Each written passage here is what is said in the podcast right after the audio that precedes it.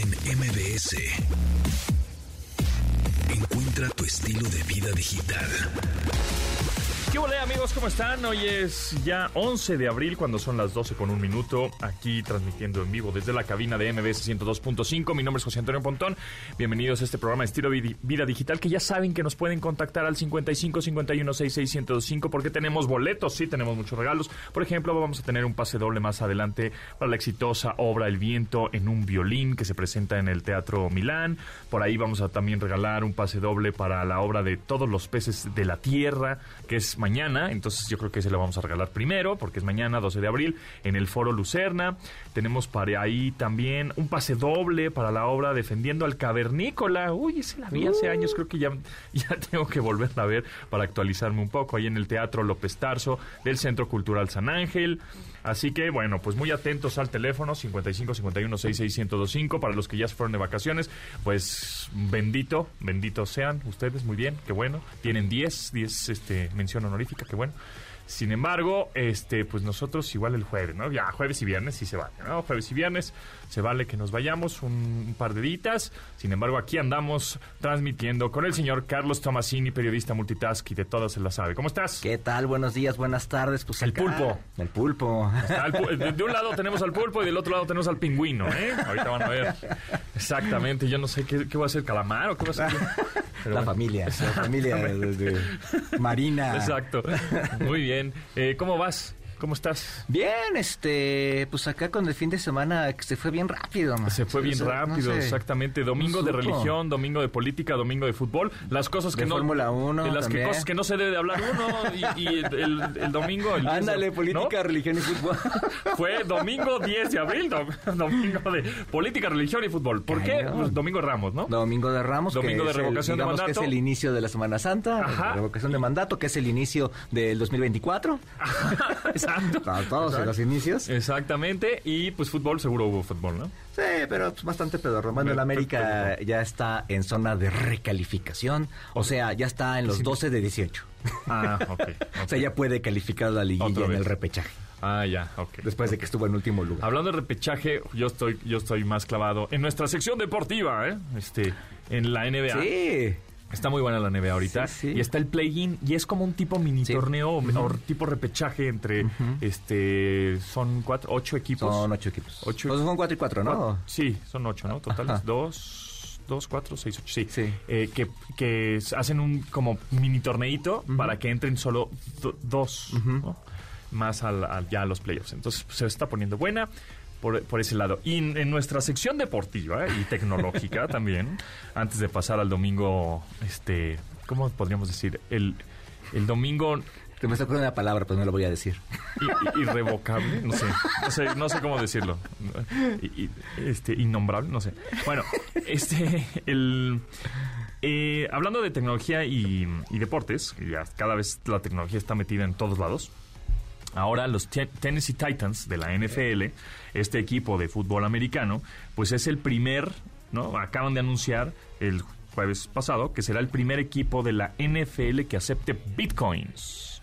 Esta criptomoneda que hemos hablado desde que llevamos en este programa que comenzó el creo que ¿qué es 30 de agosto o 31 de agosto. Más de dos años. Dos años. Sí, hemos, ¿qué onda? Las criptos, las criptos, las criptos. Ay, no entiendo nada, yo no le voy a entrar, ya yo acá la fecha, Y empezamos, ya viste, viste que Bitso, pues ya le metió lana a un club deportivo, ¿no? Sí, sí. De fútbol. A la selección mexicana, a la A la selección mexicana de fútbol también. Eh, estamos viendo que los Tennessee Titans, eh, este equipo de fútbol americano del NFL ya también acepta bitcoins.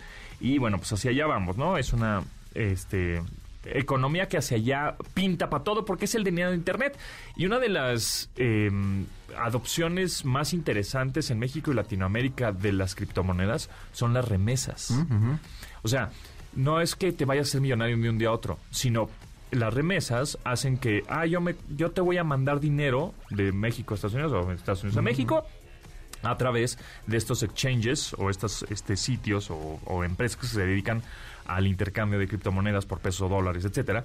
Y entonces ya te llega Sí. a tu dinero, a tu cuenta de Bitcoin en México, y pues ya lo sacas del banco, lo transfieres, haz lo que quieras, y sale aún más barato por las comisiones que Exacto. el mandar Eh, dinero. Eso te iba a decir, porque lo haces desde tu celular, con tu cuenta de allá, este, y lo pasas a una cuenta, digamos, eh, global, sin, sin Sí. de país, sin país a país, ni Ajá. nada. Sí, es como el, Con el- una- el dinero de Internet. Exacto, como un- con una con una lana mínima, ¿no? Entonces eso eso está súper interesante. Ya hay varias empresas aquí en México que hacen eso desde hace ya un buen rato. Sí, y, y- y ya hay muchas, o sea, por ejemplo, está Bitso, está Coinbase, por ejemplo, que también va a venir muy fuerte Coinbase a México, está Buenbit, está, o sea, ya hay Sí. muchos exchanges y obviamente empresas grandotas ha- hacen lo que dices, o sea, mandan dinero a través de Claro, criptos claro. y pues ya se ahorran un- una lanísima, Una ¿no? lana. Exactamente. Ahorita que decías de los titanes de Tennessee, por ahora van a estar aceptando la, la- la lana de los socios, de la Ajá. gente que hace pagos este recurrentes, ajá, eh, patrocinios. patrocinios y demás. Entonces, este, pero ya después lo van a ir abriendo y a lo mejor vas a poderte comprar una chela con Bitcoin en el estadio. Sí, ¿no? adquisición de entradas, por ejemplo, para los partidos o mercancía de, la, también. de la franquicia, mercancía de los Tennessee Titans, vas a poder comprarla este, a través de Bitcoin. Em, y ahorita Bitcoin, pero después van a ser la Sí, Titan claro. moneda. O Sí, sea, sí, sí, sí. ¿no? la Que- Titan moneda. Que eso es importante, ¿no? O sea, ahorita el Bitcoin es como la... No es la única, pero es como la más importante o la más referencial y demás. Pero pues al ratito cualquiera va a poder hacer la suya, ¿no? Que por cierto, ahorita el Bitcoin está en 815 mil pesos. Un Bitcoin. Se está recuperando, ¿ah? Ahí va, baja, sube, Ajá. baja, sube. Y Ether, eh, o la cadena Ethereum, que sería como la segunda más importante, está en 60 mil pesos. Yo les recomiendo, yo les recomiendo que vayan comprando Ether. Igual y no Bitcoin. Bitcoin, pues, ahí es, ¿no? Pero Ether parece ser que van a utilizar la, la blockchain o la cadena de bloques de Ether para más cosas. Ah. Y entonces cuando se empiece a utilizar para más este cosas y transferencias, etcétera, la, el precio de esta criptomoneda pues va a valer mucho más, va a costar Ah, mucho eso está bueno. Entonces, Buen 100 dato. pesitos, 500 pesitos. Sí, así 1000 claro, no, dejen ahí todo el ahorro Sí, no, familiar y nada, aguas, tampoco, o sea, aguas. exactamente, es- Inviértanle, inviértanle. Es un poquito, o sea, no, ay, oye, pero es que yo no tengo 60 mil pesos para meter. No, no, yo tampoco, o sea, pero puedes meterle mil pesitos. Sí, sí. Y ver cómo, cómo funciona, ver cómo va para arriba, cómo va para abajo. O, o 10 mil, ay, güey, pues ya suena, suena algo, una inversión, ¿no? O 500 pesos. Lo pueden Yo hacer. creo que, por ejemplo, unos mil pesitos como para empezar. Yo creo que mil pesos está bien. Y más o menos le puedes ir viendo que para que te rinda, pues para Sí. que veas cómo, cómo funciona. Haz de cuenta que ese dinero no lo vas a tocar en un Sí, año. no. Ajá, Haz de cuenta que no existe, metiste tus, tus mil pesos y no los vas Te a encontraste mil varos en la chamarra y no sabes qué hacer. Mételos ahí y Ajá. vas a ver qué sucede, ¿no? y yo te recomiendo que la primera criptomoneda, por lo menos ahorita a la fecha, la que le metas es Ether, o bueno, Ethereum. Buen tip, buen tip, es, buen ese tip. es- esa es buena, buena idea. Y hablando, bueno, de eh, criptos y Elon Musk y, bueno, pues el, Sí. el influencer número uno de la galaxia completa, este, ves que compró, estábamos platicando la semana pasada, que compró el 9.2% de Twitter, que equivale De acciones casi de Twitter, a que- 3 mil millones de Y dólares. que lo convierte en el accionista Mayoritario. mayoritario, de Twitter. Correcto. Y entonces eso quiere decir que iba a estar también como involucrado en la mesa directiva de Twitter, tomando decisiones de Twitter. Pero a la mera hora se bajó del barco. Dijo, no, no, no, a ver, hay dos cosas. Ahí está la lana. O sea, él pagó por... Sigue siendo accionista, 9.2% de Twitter. Sin embargo, dijo, no, ¿sabes qué? Creo que ya es mucho, mucho para mí, mucha chamba. No voy a estar en la, en la mesa directiva de Twitter, yo no voy a tomar decisiones. De repente les voy a aconsejar cosas. Oye, se me ocurre esto. Ya si ustedes lo quieren tomar adelante, pero ya como que se bajó de ese barco de la mesa directiva, entonces... Que sí. está cañón, de hecho está pegando en las acciones ahorita Exactamente. con, con, con ese anuncio. ¿eh? Así Están es. bajando poquito, pero bueno, hasta ahorita, hasta hace 10 minutos estaba bajando poquito. Sí, porque pero- subió justamente Ajá. cuando hizo el Cuando él- anuncio. exactamente, Ajá. cuando él entró subieron las acciones y ahorita andan por ahí bajando poco a poco. Entonces, este, como que la gente y los accionistas esperaban ver ahí a un Elon Musk más involucrado en las decisiones de, de- de Twitter. Pero dijo, no, creo que ya es muchas cosas las que tengo en la cabeza como para estar aquí metido. Y entonces dijo, mejor este otro día, ¿verdad, amigos? Este, Oye, pero- ¿viste a Checo Pérez a propósito de coches? Bien, bien, segundo lugar, el Segundo podio. lugar, Qué bueno. este, y además Muy este bien. plantando cara y todo. Muy ¿no? bien, Por muy eso he bien. hecho un- unos minutitos de, de tiro con, con este con Hamilton. con Hamilton. Sí. Y, y, y bien, o sea, de- a, la, a la microbusero eh, el Sí, checo, ¿no? Ahí va. Y los coches Ferrari están impresionantes. Ahora sí ¿eh? vienen con todos. Y este diseño que es el, el nuevo diseño de auto, que ya ven que tiene como una especie de salpicaderas en los... En, en las, las en las llantas. Como las llantas tapadas, Ajá. ajá. El, el alerón o el spoiler trasero también cambió. Y todo eso fue gracias justo a la inteligencia artificial que utiliza Amazon Web Services, este servicio de nube gigantesco que tiene inteligencia artificial perricísimo, que gracias a estos algoritmos dijeron cómo eh, la, la- la computadora, ¿no? Dijo, ¿cómo se puede mejorar la aerodinámica del auto? Y entonces casi casi el 90% del diseño fue que lo hizo una máquina, una inteligencia artificial. Ahí ya nomás los ingenieros le, le pusieron, ah, sí, esto, aquí lo otro, aquí le mueves, aquí le pones.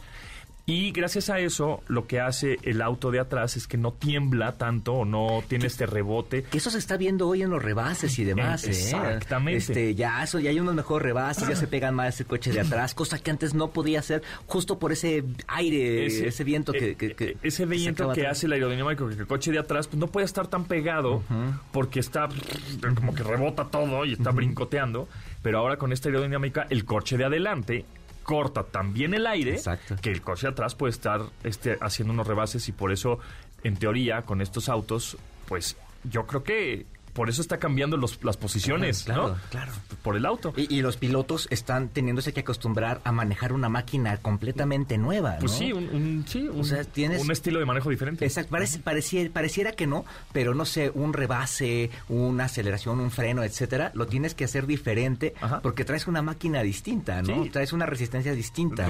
exacto, una, una resistencia Yo distinta creo que es un poco lo que se resistió Hamilton. Y va a ¿no? ser muy pareja, yo creo que esta, esta temporada. Ahorita, bueno, Ferrari está dominando, pero ya cambió. O sea, Sí, ya, sí. ya dijo, ay, güey, pues esto ya cambió y creo que sí fue mucho gracias al diseño del auto. ¿no? Así es. Al Y le andan, le andan sufriendo el otro Red Bull, se ves que se, se, se desco- Así de Verstappen, ¿verdad? Verstappen ya de repente ya no dejó. Bueno, ya, en la primera, no el coche. en la primera carrera pasó lo mismo con Checo. Con ¿no? Checo. Que de repente ya estaba a media vuelta de ganar, o sea, el podio. Y va, y Se sí. apagó el coche, adiós. Que es algo que además no hace muchos años que no veías en la Fórmula 1, ¿no? Que, que, que, que un coche fallara de esa forma, ¿no? Así es. Pero bueno, este les recuerdo que tenemos, vamos a regalar de una vez un pase doble para la obra Todos los peces de la tierra, que es este martes 12 de abril, o sea, hace mañana en, el, Foro Lucerna. Es correcto, un pase doble para la obra Todos los peces de la tierra. Márquenos 55 51 66 1025 y díganos en qué posición quedó Checo. Ah, están, está bueno. estamos muy fáciles, somos muy barcos. este acabamos de decir, además, Exactamente, sí. somos barquísimos, barquísimos. ¿Quieren boletos casi, casi gratis y sin nada de esfuerzo? Escúchenos de lunes a viernes a las 12 del día. Aquí andamos. Vamos a corte. Continuamos después del corte con Pontón en MBS. Estamos de regreso con Pontón en MBS. No, amigos, no están viendo videos de TikTok, están escuchando la radio, MBS 102.5. Y bueno, es que esta canción, It's Tricky, de Ron DMC, es una canción de 1986. Y pues el fin de semana pasado, bueno, el viernes, fui a ver Sonic 2. Ah, también. Y esta canción está en el soundtrack de la película Cierto. Sonic 2. Y está, está padre. Me gustó más la 1, creo, ¿eh? A mí también, a mí también me gustó más la uno. No está mal esta, digo, está en el mismo tenor, Sí, o sí, sea, palomera, chistosa y demás, con personajes nuevos y todo, Pero, pero... me gustó más la 1. ¿Sí? ¿De plano? Creo que me gustó más la 1, aunque la 2 está cool. Ah, bastante decente. Eh, el doblaje está bien, ya habíamos platicado de él, lo vi en español. El doblaje está, está De bien hecho, hecho. creo que nada más está en español, ¿eh? Yo creo que ¿Ah, no está en cartelera en versión en inglés, ¿eh? Es- eh, está, está buena, eh, pero me sorprendió la, el soundtrack que tiene Sí. la película. Más adelante vamos a escuchar una canción que de verdad cuando la escuché dije, ¿en serio están poniendo esta rola aquí? Órale, está muy metalera, ¿no? Y en el doblaje también tiene ahí algunos chistes políticos y demás así como muy sutiles. Entonces, este, me parece también ahí que, que, está regresando también esa cosa del doblaje que antes tenían mucho, ¿no? Así Sí. como, como actualizarlo, pones un Le chiste. de su- de sí, su- pones un chiste político, algo así por el estilo. Ahí de repente se avienta a unos el, el villano. No les cuento, pero ahí de repente el villano se avienta a unos padres. Exactamente. It's Tricky de Ron Canción de 1986, pertenece al soundtrack de Sonic 2. Cookies y café. Con Tamara Vargas. Aceptamos todas las cookies con Tamara Vargas. ¿Cómo estás? Bien, échense unas cookies y un cafecito conmigo. ¿Cómo les va? Ya los oigo muy, este, muy platicadores, como siempre, y aquí estoy enteradísima de todo lo que dicen. Y hoy les vengo a platicar, a ver qué opinan ustedes, Ajá. de esta ola que ya tiene algunos años, probablemente más de cinco, más, eh, donde los japoneses se han impuesto con su cultura, pero sobre todo en las generaciones más chicas. Eh, te decía yo hace rato, pues, hola Tomasini, ¿cómo estás? Hola, ¿qué tal? ya me agarré, perdón, está bien, está bien. costumbre. Síguete, síguete. Oye, fíjate que le decía yo hace rato a Pontón, me, me hizo recordar cuando leía yo precisamente sobre los otaku, que son eh, esta digamos, estos fanáticos de todo lo que tiene que ver con Japón, que tienen japonofilia, de hecho así lo encontré este, por un investigador argentino, y que gustan no solamente sí de la gastronomía, sino de la moda, de la literatura, de la manga, de los animes, de ha- hay ciertas palabras inclusive que ya están entrando como, de hecho, otaku es una de ellas, con mucha naturalidad a los chicos, a los adolescentes, y que me recordaba cuando nosotros en los 80, por allá, todo lo queríamos gringo, ¿no? Claro. Este, cuando, cuando queríamos este, la fayuca. Los lo- chocolates. Ah, los eh, los perfumes, las marcas, todo, todo, ¿no? Chocolates, Primaria. exacto. Este, aunque sea vea Walgreens, ¿no? Este, y me traes unos dulces. Y entonces, este, y veíamos las series, por supuesto, de los 80, de los 90, todo gringo, gringo, gringo. Y ahora pareciera que estas nuevas generaciones buscan lo, lo nipón. ¿Ustedes se han dado cuenta de eso? Sí, sí, sí, exactamente. Esta, esta palabra otaku se usa para describir a esta persona, como bien dices, fanática, ¿no? Eh, Y con acciones obsesivas. O Sí, sea, sí. una cosa es que te guste el manga, otra que te guste el anime, que te guste obviamente la tecnología japonesa, la comida y eso que te guste, te- ¿no? Pero otra cosa es que ya caigas en este fanatismo. Y ya cuando caes en fanatismo, ya eres un otaku. Y entonces, si no eres otaku, no. Y, y los mismos otakus es casi casi, ah, si eres, no eres otaku, no me hables. No, y, además es una, es una definición, una definición que fue avanzando, ¿no? Primero era como el fan del manga. O sea, al, al principio, hace unos años, el otaku era como, Que son como el fan del manga. novelas gráficas, ¿no? Sí, la novela, el, el, digamos el cómic japonés, ¿no? Ajá. El que se lee de atrás para adelante, ¿no? Exacto. Exacto. Este, y, y- y poco a poco esa misma cultura del manga fue evolucionando a eh, ropa, a revistas, a música, a comida. Entonces es muy interesante cómo fue creciendo ese, ese fenómeno, ¿no? Ya lo creo que sí. Y, y, por ejemplo, yo lo noto, este, evidentemente, aquí en casa. Eh, en algo específico, por ejemplo, la cultura kawaii, no sé si ustedes este, han visto de qué se trata.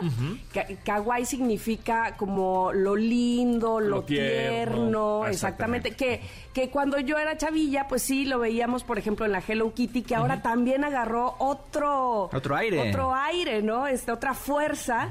Este, ya hay hasta cafeterías, no sé, la marca Sanrio se volvió nuevamente, este, pues muy importante. Ahora hay un parque de diversiones Sanrio también, este, tipo Disney, pero donde, pues, evidentemente las botargas, pues, son Hello Kitty, Kuromi, My Melody, en fin, este, todo, todo esto para las chicas pero, eh, pero va más allá, es decir, es la decoración del cuarto, cómo se visten ellas, este, las, las calcetas, la, la, la ropa tipo, este, no sé, jóvenes japonesas.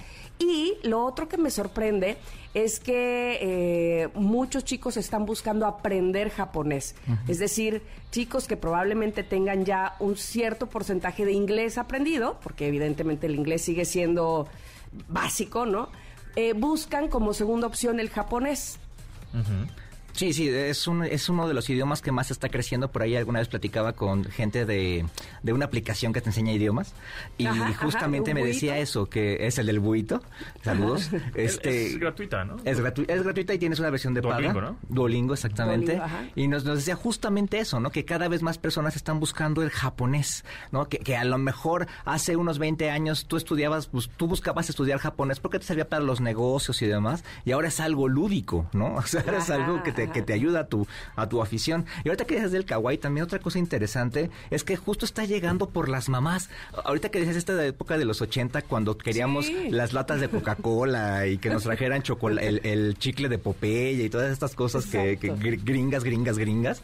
Este, también había una eh, una onda ahí de moda de, del Hello Kitty y demás que estas estas chavas que hoy son inclusive abuelas de los chavitos de ahora, por ahí entró este tema. Entonces Entonces, por ejemplo, el otro día nos echábamos ahí un, un clavado en la cafetería esta que dices de Hello Kitty y justamente veíamos eso, o sea, era la mamá o la abuelita con las niñas chiquitas, las que estaban ahí de, de clientes. Une ¿no? las generaciones. Exactamente. ¿no? Entonces es un- también muy curioso cómo, cómo, se, cómo se fue dando esa parte de la cultura por ahí, ¿no? Y por ejemplo, hablando de palabras que estábamos diciendo que son como estos anglicismos, em, palabras japonesas que utilizamos en español, pues está obviamente karate, kimono, geisha, biombo, sushi, manga, ¿no? Pero hay una que está relacionada justamente con las cámaras de celular, que, es- que siempre decimos, ah, mira, el efecto bokeh.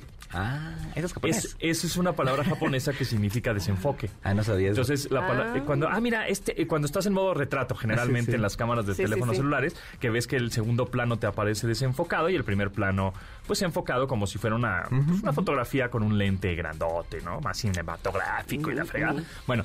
Pues ese, es- ese, cuando dices, ah, es que tiene efecto bokeh. Bueno, pues la palabra bokeh sabe. es japonesa y significa desenfoque. Que de esto del Oye, pues- bokeh viene del cine, lo retomaron hace unos 20 años, eh, empezó a tener este mucho éxito este tema de, de desenfocar la parte de atrás y demás, por eso la tecnología avanzó a darte esa toma. Los deportes, por ejemplo, hoy en día en el fútbol americano, Ajá. en el béisbol, están usando mucho este efecto, no sabía que era una palabra Mucho japonesa. este efecto bokeh o este efecto de desenfoque, de segundo plano de desenfoque. Y entonces, bueno, pues sí, es una palabra No, pues- japonesa. Creo que en mi época nada más origami era lo, No. lo que decíamos. no, no es cierto. Bueno, tsunami también es una, una, una palabra japonesa. Oiga, pero este, hablando de tecnología Ninja. directamente, Pokémon. eh, Pokémon. yo recuerdo que fue en 2018 cuando viajé a Japón y me sorprendía muchísimo ver cómo auto utilizan o cómo autorreconocen su propia tecnología, ¿no? O sea, cómo la, de verdad la, la ponderan y la agradecen, este, en- tanto en celulares como en automóviles. No sé si, si en otros países pase eso, que defiendan tanto su propia tecnología. ¿Tú qué dices, Pontón? Sí, mira, bueno, es que sí, ¿eh? Alemanes eh, inmediatamente, ¿no? Es- dicen, es mi tecnología. La tecnología alemana, y le dice un alemán, es la mejor. En Estados Unidos. En Estados Unidos igual. Eh, Japón, pues los japoneses. Coreanos también defienden a Samsung, bueno, como, nu- como nadie, ¿no? Este, China, bueno, pues ni se diga, todas las compañías este, de tecnología. Entonces, sí son como, tienen esa, esa, mm, pues esa cultura de defender lo suyo, porque además es de calidad. Bueno, hay diferentes calidades, ¿no? En cada país, pero, pero generalmente sí saben que es de buena calidad. Entonces, los chinos es siempre vas van a usar marcas chinas, ¿no? Los japoneses, marcas japoneses, los coreanos así, los alemanes En Estados también. Unidos es impresionante la cantidad de iPhones que hay, ¿no? Por Ah, claro. Bueno, ahí Es también justo. tiene la, la, la cosa del veto de que no pueden entrar teléfonos chinos. Entonces, utilizan, hay mucho más eh, iPhones y por supuesto utilizan más Google, ¿no? Que otros servicios, porque pues, son o Microsoft, son compañías estadounidenses.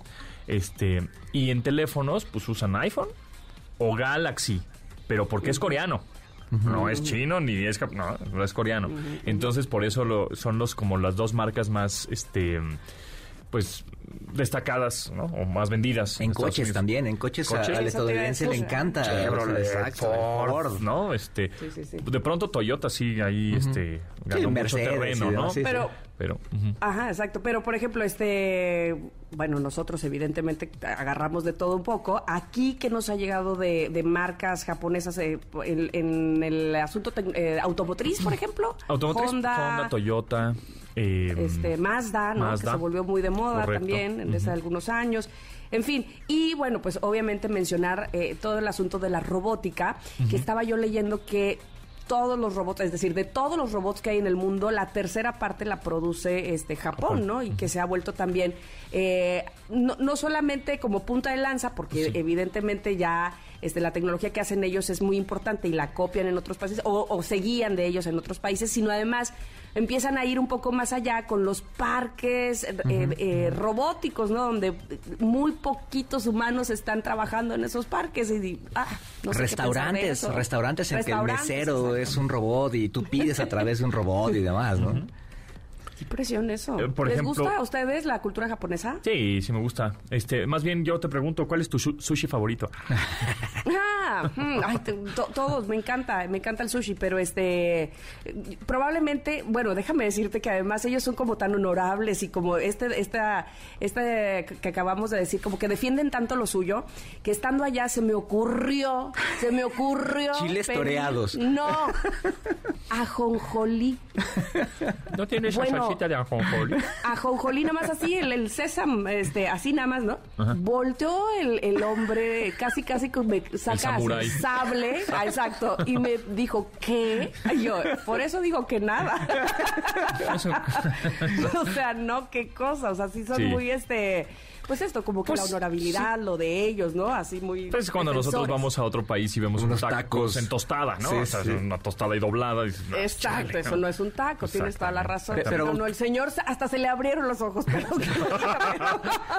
Tú, tú que ya fuiste a, a Japón, pues allá el sushi es otra experiencia completamente diferente a la que tenemos sí, aquí, sí, ¿no? Sí, sí, sí, en realidad, pues Y los el baños. sushi, Los los, baños. lo- bueno, los baños son una maravilla. Pero el maki, digamos, esos son los rollos, ¿no? Y el sushi es otra cosa, ¿no? Son estos montaditos de arroz, este, que lleva encima el pescado crudo, ¿no? Este, no, no es el, no es el rollo como tal. En fin, este, pues la cultura japonesa fuerte, los chicos, eh, adolescentes eh, adoptándola mucho, insisto, no quiere decir con esto que no nos estén influenciados por la cultura gringa, por la cercanía, evidentemente, pero sí está tomando una fuerza muy, muy grande la cultura nipona. Bueno, ahí te va otra rápidamente otra palabra que utilizamos mucho en cuestión de tecnología, teléfonos celulares y que también es japonesa.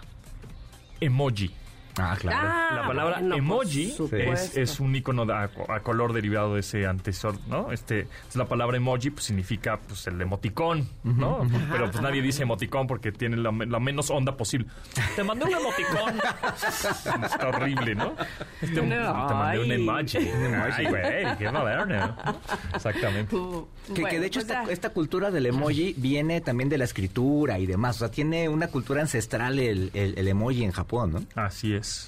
Pues Qué complicado es todo, ¿no? Bueno, evidentemente para nosotros, los occidentales, ¿no? Este, poder eh, eh, entender la escritura y- y- y, bueno, tantas cosas de la cultura japonesa que, pues que a lo mejor valdría la pena también estar inmersos en, en, en aprenderles ciertas cosas, sobre todo de honorabilidad y disciplina, y Disciplina, limpieza. Sí, correcto, correcto. Pero bueno, por lo pronto nos vamos a echar un ramen al rato, ¿no? Ay, sí. Ñam. Este, gracias Tamara, ¿en dónde te seguimos? Gracias a ustedes, por favor, Tamara Vargas Off en todas las redes sociales, eh, en TikTok. Es, ay, TikTok no es japonés, no.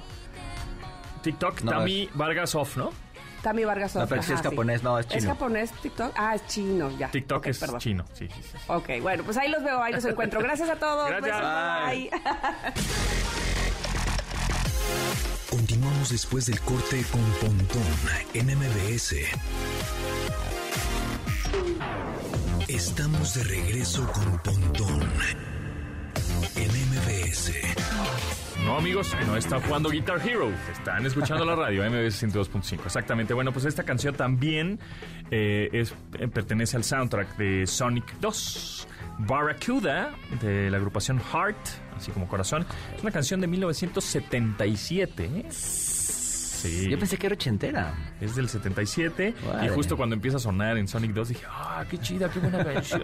Sí, me recuerda a Guitar Hero prácticamente. Que, que la han retomado varias películas, Sí, ¿eh? muchas. Sí, sí, co- como ACDC y demás, que de repente se convierten en, en el referente. Pero es una gran rola, ¿eh? A mí me gusta mucho. Yo, yo pensaba que era ochentera. A mí me recuerda a mi niñez mala onda, ¿eh? Sí, sí, a mí me recuerda también un restaurante que estaba en la Condesa que era de hamburguesas, pero que ya no existe, así se llamaba igual ¿Ah, sí? que la canción, sí, pero creo que ya no existe, ya era buena. Pero bueno, Barracuda The Heart, canción del 77 y también pertenece a Sonic 2, la película.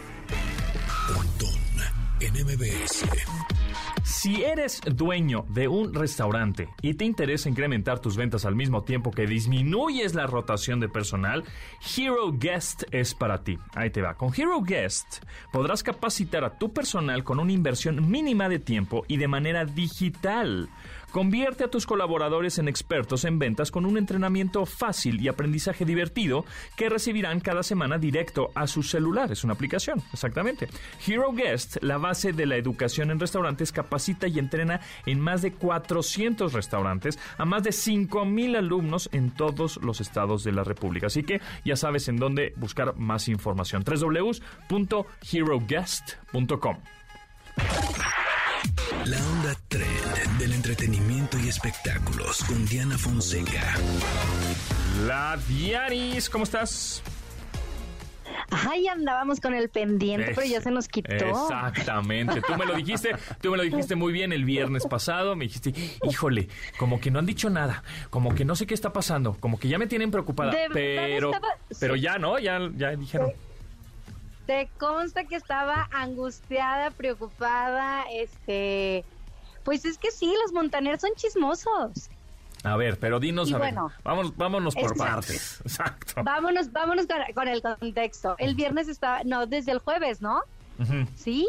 Sí. Desde el jueves estaba yo muy preocupada porque pues Ricardo Montaner puso, esta noche no se duerme en casa, esperando que el nieto o nieta eh, llegara a la vida de Camilo y Eva Luna. Eva Luna es hija de Ricardo Montaner, este que tal vez ustedes lo recuerden de éxitos como, ay no sé, ¿cuál les gusta a ustedes? A ver, porque ¿De yo sí, Montaner? yo, Ay, Híjole, ahora sí Déjame me- llorar ese Montaner. Ahora sí me agarraste en mega curva. sí, sí, sí, sí. Esa es de Montaner. Déjame llorar. Esa. Sí, esa, bueno. Hay una es que, que, me gustaba. Que Tomasini se supiera una, ¿no? Sí. Este, Este- Bueno, el caso es que, este, pues fíjense, que yo les platicaba que iba, que es- estaba con una, pues co- como con una partera y, y todo estaba como trascendiendo en casa. Por las fotos que dejaron ver, por la publicación que hicieron el sábado, pues así fue, estuvieron, tuvieron un parto y fue un parto en agua. Bueno, yo me atrevo a decir que fue un parto en agua porque yo tuve uno así y se ve que así lo vivieron. Entonces, con, con mi previa experiencia de un parto en el agua, sé que así fue y pues bueno, de manera natural. Seguramente por eso tardaron tanto tiempo en lo que en todo el trabajo del parto y bla bla bla, pero ya llegó se sigue llamando Índigo, o sea, así es, bienvenido Índigo, pero es niña. Ah, ok. O sea, debió haber sido Índigue, ¿no? Para que de veras fuera... Inclusivo. Pues sí, in- porque si no, entonces indiga o índigo. O, o sea, Índigo. es que Índigo de todas maneras es como Masculino, masculino, dices. ¿no? Parece palabra masculina. Yo, o sea, ser? desde mi sentir, Índigo sigue siendo masculino. ¿Y por qué siempre le ponen E? Yo voy a romper la regla, voy a decir U, indigo, con U al final. In- Indigui. Compañeros, Ah, no, en vez de el- ese compañeros. es como el del, el del nimi, nimi, nimi, ¿no? Sí, le ponen con. Exacto. Exactamente. Pero, pero bueno, pues ya. Así, justo así. Y luego, ¿cómo, lo, cómo, ¿cómo se molestaría alguien así con la I? Ay, mi siti, mi sini. Ah, ¿no? Exacto. Un tini, ¿no? Entonces, bueno, ya nació, nació bien. Índigo está Nació bien, Bien. es una niña, están teniendo sus, sus, ¿cómo se llama? Pues ahí sus siestas cada tres horas, fue lo que pusieron en redes y justo lo publicaron Eva Luna y Camilo, las imágenes. Eh, Ricardo Montaner sí puso que todo abril es 8 de abril, entonces pues ya sabemos que fue, sabemos que fue el 8 y Camilo viene a México el 2 de junio. Ok. Entonces, pues, que vendrá con la, vendrá con la criatura, No, porque, mira, sí, no es por, no es por ser chismosa, pero ellos son como muy de familia. Hicieron hace el año pasado, que todavía estábamos un poco con este asunto de la pandemia, hubo un concierto con Camilo en el, en el World Trade Center. Bueno, pues ellos pidieron una señal exclusiva para que Eva Luna y familia estuviera viendo ese concierto. Ok. Les- de hecho, él mandó un saludo porque ellos ex- exclusivamente tenían una señal para que no se conectaran con todos nosotros en ese streaming y ellos lo veían, los veían aparte. Entonces, sí son como muy unidos, sí son muy muéganos y bueno, este esta niña estaba súper súper esperada. Todo el, el alboroto de la semana pasada surgió porque también nació la bebé de la ex de Camilo. Y ahorita en, la- en mis redes les voy a publicar la foto de la ex y la foto de Eva Luna. No cabe duda que a veces sí seguimos los patrones. ¿Ustedes sus ex se parecían? No. Ex, ex. Mm, O sea, así como que una ex y otra, no que la ex de la ah, actual no, pero... ah, em, pues no tanto. No. Te- No, tanto. Sí, no. Entonces, no, claro que no. son- Este, yo no tanto, o sea, tenía cierto estilo, ¿no? Pelo chino, por ejemplo, Ujú. porque me gusta el pelo chino, pero todo lo demás, No. no necesariamente, no. No, no. No sufrías para te No. Bueno, Son ahorita les voy a diferentes, sí. enseñar Sí, sí. No, Les voy a no. enseñar la foto para que ustedes No me vean. acordé. y entonces, la semana pasada también nació la bebé de la ex de Camilo. Imagina, ay no, qué trauma, ¿no? Y que casi nazcan juntos Juntos. la hija de tu ex y tu hija. Bueno, no importa, Y pues qué aparte- bueno, pues que la tenga ya, ¿no? Ay, pues sí, pero ahorita que veas a la ex, me dices es más, se, no, se los voy a mandar de una, se los voy a pasar de una vez para que me digan si, eh, si no sé, si es que de verdad son muy parecidas. Oye, hablando o sea, de... ah, naricita. Hablando de familias, este, eh, de, de cantantes de los 80 o de tiempos pasados, este, yo no sabía, yo vi, vi la película de Morbius hace un par de semanas y Adri Arjona es la, la protagonista junto con, con este, ¿cómo se llama? Eh, bueno, es la prota- la protagonista. te me acuerdo. Ah, Jared, Jared Leto, Jared Leto, junto con Jared Leto. Este, y, y Adri Arjona resulta que es la hija de Ricardo Arjona, yo no sabía. Entonces, este, pues hace un muy buen papel y también ya, ya me puse ya de- a, a entre- a buscarle y salen series de True Detective y demás. Entonces es una, es una actriz importante. Ah, mira, ahora ya estamos viendo la foto. Sí se de- parece, este, las ya ex. me las manda, ya me la mandó Dianis por WhatsApp. La- Están- la Eva Luna y la ex de Camilo. Y sí se parecen. Ajá, están muy parecidas. Sí se parecen. Órale. Además, es co- como que es un tipo no muy común y las dos se parecen. Se parecen, sí. Sí, sí, sí. Pss, ¡Qué miedo! Órale. Y aparte, en- o sea, Imagínate en que se desbloquee el celular con la misma cara. O, o sí, o te confundas de mensaje. o Sí, sea, también, en la, en la foto de perfil. Sácatelas. Imagínate a que, que las tenga las dos en Instagram y les dé like.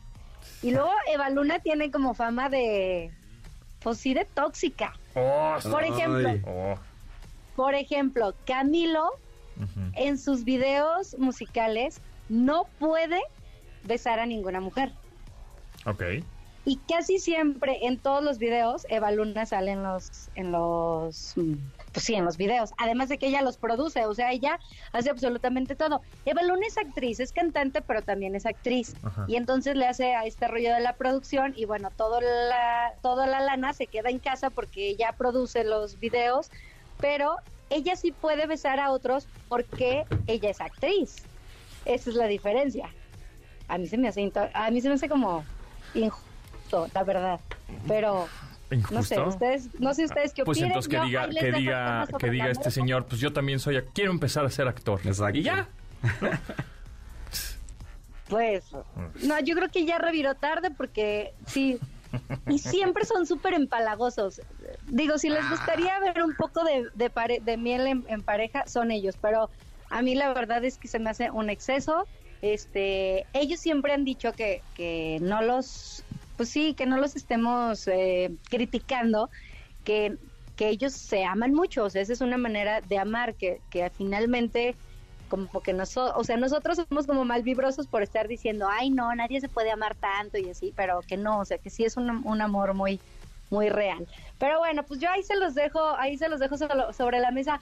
Oye, y de la hija de Arjona, pues a ver si así le bajan el bullying a la Arjona. Sí, mí cañón. gusta Arjona. ¿Te A mí me gusta, los conciertos de Arjona son buenos. Mira, yo, yo veía en el Vive Latino aquí al reggaetón y la- las series son la- las, las letras son las mismas, ¿eh? Las letras de Residente tienen la misma rítmica y la misma métrica que las canciones de Arjona, así que no me venga, nada más que es es, es, es como, como Arjona, pero en reggaetón es exactamente lo mismo. No, pero denle la oportunidad a un conciertillo. Es bueno. Oigan, De Arjona, cierto, yo vi una vez un le- concierto de Arjona, fui a cubrirlo y este y el cuate se hace hace un gran show, ¿eh? Y la gente que lo va a ver es ultra ultra ultra mega fan, ¿eh? A mí me llamó mucho la atención eso. ah, sus conciertos son buenos. A mí la verdad es que sí me gustan y, y les voy a decir algo, siempre varía de un, o sea, de uno a otro porque seamos honestos, también hay artistas que no le cambian absolutamente nada. Él no, él sí cambia toda la producción. De verdad, de verdad creo que hace que valga la pena eh, ver los shows. Se los digo honestamente, no es, o sea, a mí sí me gusta, de verdad. Y este, ay, algo más iba a decir de Arjona, escribió también un libro, Blanco y Negro se llama. No lo he leído, pero prometo leerlo y les hago un, un resumen. Y algo más iba a decir, ahorita que estábamos diciendo de Arjona, chin, ya se me fue, pero bueno, pues ahí está, todo, ya está todo sobre la mesa. Muy bien. Gente, les compartimos la foto de Eva Luna y la ex de que qué feo que te digan la Ah, ex. de súbela, él. súbela a tu Twitter y, saber y que, tu y que nombre. te, y que te sigan. ¿En dónde te seguimos? En arroba de Fonseca 10. Ahí nos vemos y bueno, ya, ya, ya todos más tranquilos porque ya nació. Ay, Dios. Bueno, ya, bendito Dios. Qué bueno. Gracias, Dianis. Respiramos. Bye. Cuídense una semana. Bye bye. Bye. Continuamos después del corte con Pontón en MBS. Estamos de regreso con Pontón en MBS. Vámonos tendidos, ahora sí, en lunes, ¿verdad? Puro metal. No, bueno, es que esta, esta canción también está en el soundtrack de la película Sonic 2 y me pareció que... ¿En serio están poniendo a Pantera? La de Walk, una canción de 1992 del disco, bueno, del álbum Vulgar Display of Power, cuando justamente el... Este Robotnik ahí hace, no, como que ya estoy listo para el combate. Pum, vale, que ponen el riff de- del señor Dimebag Darrell, guitarrista, ex guitarrista de Pantera, ya murió. Murió en el 2008, justamente en un escenario. Ajá. Un escenario lo mataron. eh, y también la bataca poderosa de Vinnie Paul, es el hermano del guitarrista, Dimebag Darrell, que también murió hace, hace poco. En fin, por eso ya Pantera no existe. Este, pero la pusieron en la película y dije, órale, compadre. Sí se aventaron a poner rolas fuertes, ¿no? Que ahora pasa una cosa, no sé, no sé cómo la veas, pero ahora resulta que el heavy metal Es que, fresa. que nuestras mamás nos, no nos dejaban poner, Claro, ahorita ya sí. es música fresona. Esto ya ¿no? es fresa, claro. Pantera ahorita es fresa. O sea, ya. yo pongo esto ahorita en la casa y pues no pasa nada. No. Yo lo ponía en la casa cuando sí, era chiquito y me- satánico. sí, Sí. me escondían mis discos. De Kiss, ya ni siquiera Pantera. Los de Kiss. Exactamente, ahorita ya es fresona, la verdad, ¿no? Este, la música que el trash nuevo, híjole, sí se oye, pero Sí. Tremendo, pero bueno. Estamos escuchando Walk de Pantera. Pontón en MBS. Tomasini, ¿fuiste a votar o no fuiste a votar? Ah, No fuiste. Yo no, yo no, yo no, no me dio tiempo, fíjate. No. Me dio tiempo. Estuve muy ocupado con prioridades en la vida. No, No, yo la neta no fui a votar por decisión. No, Sí, bueno, yo- y además no es votar, hay que tener cuidado con el lenguaje. Fue una consulta, un ejercicio ciudadano, estoy una revocación de mandato. Que además, eh, eh, digo, eh, independientemente de la revocación de mandato de ayer, ese ejercicio de consulta popular es un ejercicio muy padre. Si se hubiera hecho bien, si se hubiera hecho de verdad de parte de la ciudadanía y demás, sin tanta grilla, es, es un ejercicio muy padre que ojalá se siga haciendo. ¿eh? Siento que todo en teoría está bien. En teoría. Sí. Pero en práctica todo está mal. Eh, sí, en el tema político. Ahí cuando se problema. mete el tema político ya vale que eso. Pero, pero fue un ejercicio muy bueno y además demostraron cómo el INE se puede organizar para hacer una, un elemento de una, una actividad de estas sin, sin mucha lana, porque además acaba de recordar que le recortaron la lana, este, y, y- y se levantó y lo hizo, y además utilizó muy bien la tecnología. ¿no? A mí me gustó mucho cómo hicieron el, el sitio. Sí, O sea, la votación, eso no nos importa a nosotros. pero el sitio, el que se llama. Este. Espérame ahorita, porque estoy. le- com- cómputosrm2022.ini.mx. Me pareció que está muy bien, muy amigable. Funciona tanto en móvil como en computadora de escritorio. Este. Continuamente te decía el porcentaje se de va las actualizando en tiempo real. computadas, este, eh, el último corte, la fecha, la hora. Si querías por entidad, querías, ¿no? La, la, la, donde está la casilla, ahí pon, Que mucha gente no sabe cómo se llenan estos, estos sistemas. O sea, tú te metes a la página y vas viendo en tiempo real cómo van avanzando los resultados. Eh, no se hace en la casilla. En la casilla se cuentan los votos a mano, se hace una, un acta, un acta que se pone arriba, los que han sido funcionarios de, de casilla lo saben bien, se pone un acta encima de la, de la casilla, llega al centro donde, donde, eh, donde se entregan las casillas, donde se computan los datos, y se, se extrae esa, esa plantilla y se mete, se va metiendo los datos. Entonces se va enriqueciendo ese resultado conforme van llegando las urnas al lugar de centro de cómputo, ¿no? Entonces, este, pues es una forma muy buena de, y, y muy funcional desde hace muchos años de ir conociendo los resultados en tiempo real. Exacto. Que, que- que a mí me parece muy padre y sí, efectivamente, el sitio que, que implementaron fue bastante bueno y que además se aloja en otros en otros medios y demás para no para que no esté nada más en un en un sitio para que, que se pueda caer y demás, se va metiendo también en otros medios y funciona muy bien. Sí, hay como redundancia y de, de respaldo eso. Sí, me pareció que está muy amigable. Yo creo que la persona que hizo el diseño y la UX o la interfase gráfica de este sitio me parece que tiene muy buen sentido común, porque se entiende muy bien. Sí. O sea, es decir, este, si llega a 40, es que si no llega a 40, ¿cu- ¿cuánto es el porcentaje? ¿Cu- ¿Cuánto es la gráfica? De, ¿no? ¿Cuántos votos hubo? Que siga, que se revoque, bla, bla, bla.